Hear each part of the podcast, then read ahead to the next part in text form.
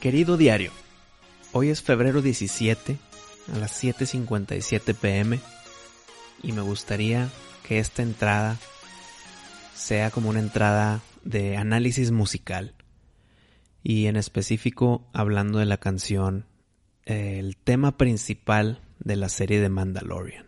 Esta temática es de Ludwig Göransson y la verdad es un temazo que te puede resumir la serie o la atmósfera de la serie con la mera canción.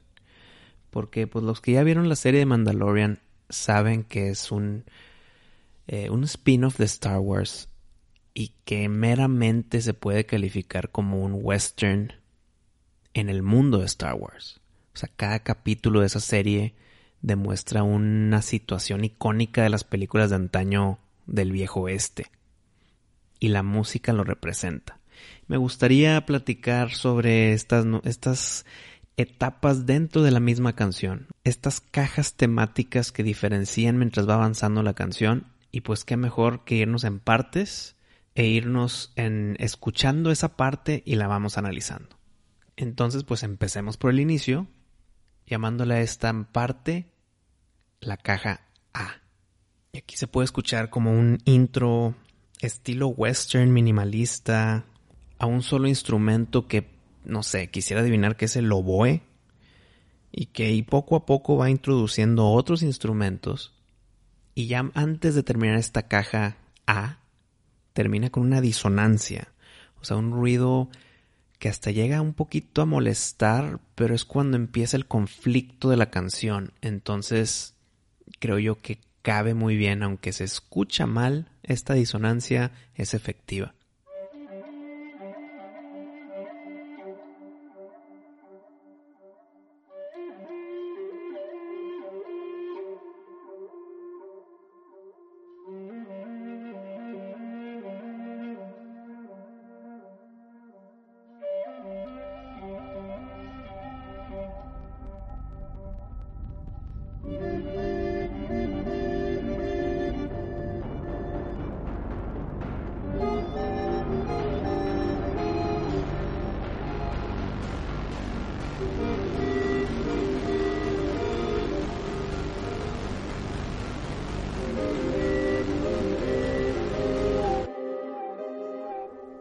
En la caja B empiezan las percusiones, muy estilo las películas de Clint Eastwood del compositor italiano Ennio Morricone.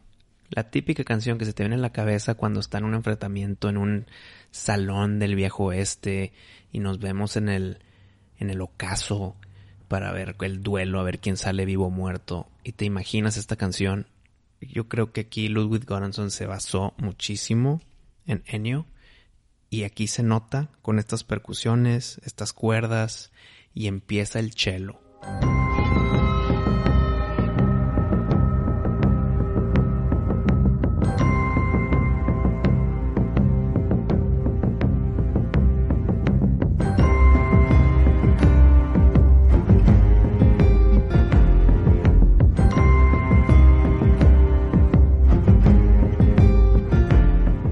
Esta dualidad entre las cuerdas que acaban de iniciar y el cello haciendo la música de fondo, se nota esa profundidad en la canción y esa adversidad que se puede topar el personaje del Mandalorian en la serie. En la tercera caja, la C, es cuando entra el tema principal, cuando ya suenan los metales, esas trompetas, ese trombón. Cuando entran todos los metales, se escucha el pedacito de la canción que se te queda grabado. Que se te queda cuando se acaba el episodio empiezas a chiflar la canción. Esto es lo que chiflas.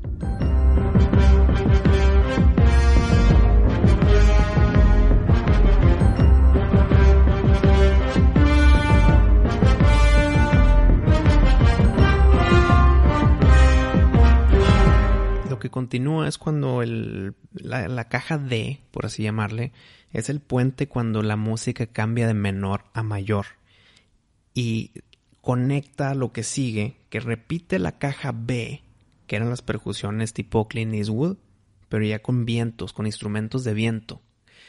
Y se escucha, no sé, la desolación de un desierto, se escucha típico de viejo este que estás como que en lo árido, el clima es caliente, eh, no sé, te, te transporta a las películas de antaño como te comenté.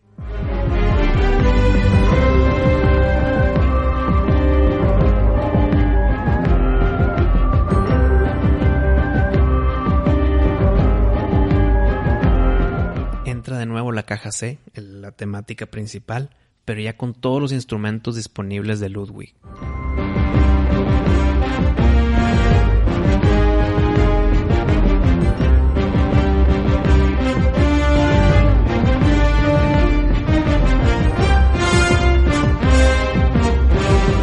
De nuevo regresamos a la caja D, que es el puente que cambia a las notas mayores y empieza la caja E, que la llamo, la quiero llamar como tema triunfal y se nota ese cambio a mayor. Y se pueden escuchar tal vez ahí tintes o pistas de, de la música de Star Wars. Y no quiero decir que se copió de, de John Williams, para nada. Esto completamente se separa de todas las canciones de Star Wars. Pero en esta época triunfal, en esta caja E, se ve esa como que, que es de Star Wars Mandalorian. O sea, es su propio show, su propio todo, pero está dentro del universo de Star Wars y aquí creo que agarra esa esencia.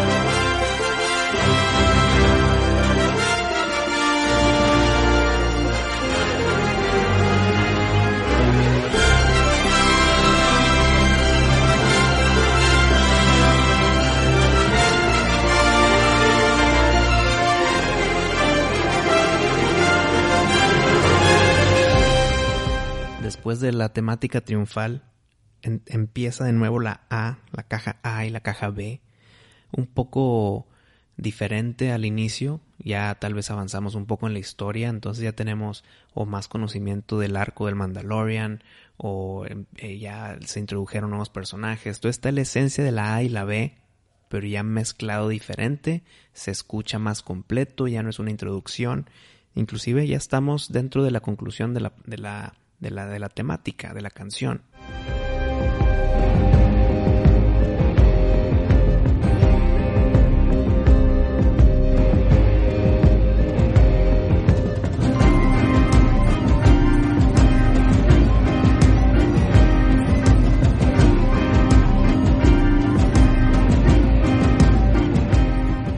Y aquí es donde empieza la última caja, la F, que es la coda. Es la cola de la canción, es la conclusión, son las últimas notas y se nota un poco pacífica con estas campanas o percusiones que pues te dan esa esperanza del triunfo de tu personaje principal.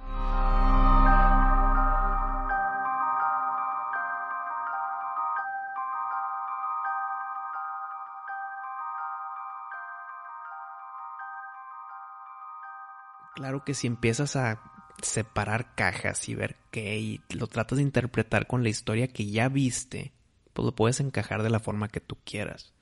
El chiste es cuando escuchas esta canción sin saber nada de la temática, nada de la serie, nada de los personajes, nada del villano, nada de Baby Yoda, nada. Tal vez no te da tanto detalle porque esos detalles los llena uno el escucha. Pero te puede dar la idea de qué es, qué es lo que vas a ver o qué es lo que acabas de ver cuando se acaba el episodio y te ponen esta canción en los créditos. Creo que eso es una gran temática, grandísima canción. Pudiera estar en repeat mientras uno trabaja o pudiera ponerlo en el playlist de las canciones de los soundtracks que más te han gustado. La verdad creo que Ludwig Göransson sacó un 100 con esta canción, con una gran serie, una gran temporada que espero que continúe con su número 2, número 3 y a ver qué más nos ofrece Disney con estas nuevas nuevos giros que nos quieren dar del mundo de Star Wars. Y nada más para concluir, pues yo no tengo ningún conocimiento musical, técnico, teórico, o sea, todo es por el amor que le he tenido a canciones desde que soy chiquito, igual con mi, eh, mi trabajo de productor de videos, o sea, yo no me sé mucho el tecnicismo, pero en la experimentación, el tratar, el echarte el clavado, es lo que te da esa experiencia, ese conocimiento que me gustaría continuar eh, aprendiendo de canciones y demás, pero pues a mi, a mi ritmo, ¿no? Para terminar esta entrada del diario, quisiera ahora ponerles la canción entera para que la escuchen en su, o sea, sin interrupciones de mi parte, para que escuchen todas las cajas, cómo se mezclan, cómo está la, cómo es fluido toda esta canción. Y como un extra al final, para el que quiera continuar escuchando, les voy a poner la misma canción del Mandalorian, pero en un cover al estilo ochentas. Y wow, o sea, yo vería películas con esa temática. Les quedó muy bien el cover. Ahí les voy a poner la descripción de quién es y en dónde la pueden conseguir si es que la buscan en YouTube o algo. Entonces, eh, diario, pues muchas gracias por tu atención y nos veremos en la próxima entrada. Te mando un fuerte abrazo. Atentamente, Wisto.